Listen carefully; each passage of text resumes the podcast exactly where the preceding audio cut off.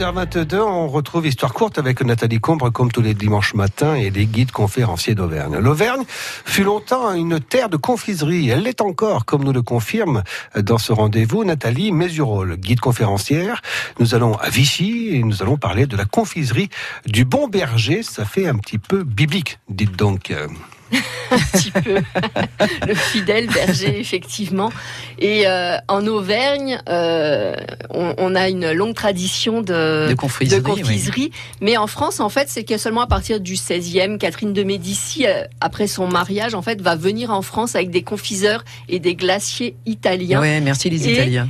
Deux siècles plus tard, finalement, c'est la confiserie française qui est la plus innovante, la plus recherchée et qui va un petit peu dominer, où on y trouve déjà des pastilles, des gommes, des sucres d'orge, des pâtes de fruits. Mmh. Alors à Vichy, euh, c'est dès le 19e en fait que les confiseurs euh, se développent, mais de façon saisonnière dans un premier temps. Euh, parce que ça suit la, saison mmh. thermale et on, installe sa confiserie quand les curistes sont, sont là.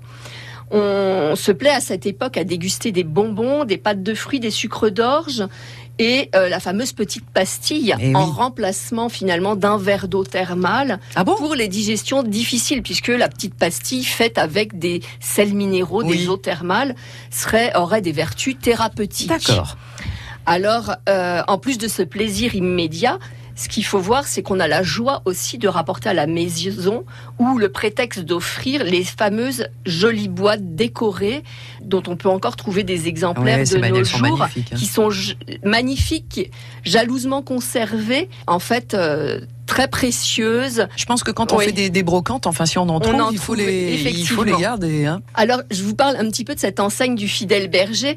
Euh, dès 1858, on lit dans la presse que les sucres d'orge et les pralines sont très en vogue et que ce serait le fondateur Pierre Auroux qui les aurait inventés. Il aurait inventé cette fameuse praline digestive de Vichy et la pastille sucre d'orge. Il emploie parmi ses jeunes ouvriers un jeune homme de 23 ans qui va lui aussi être à la tête d'une autre dynastie confiseurs à Vichy. Et euh, je parle ici de Laurent Moinet. Mhm. C'est en 82 en fait que l'enseigne du fidèle berger s'installe à son emplacement euh, actuel. et parce qu'il a l'enseigne a été rachetée par un monsieur qui s'appelle Monsieur Coutière et euh, il va déposer la marque des gommes à l'eau de Vichy et des boules euh, et des bonbons semi-digestifs. Mhm. Donc très vite, l'enseigne prend de l'ampleur, pleure. On ouvre une seconde boutique pour la période estivale. Et euh, par contre, en 1900, cette seconde boutique sera revendue à un, concurrent, la fameuse marquise de Sévigné, ah autre confiseur. Il y a nombreux confiseurs à Vichy.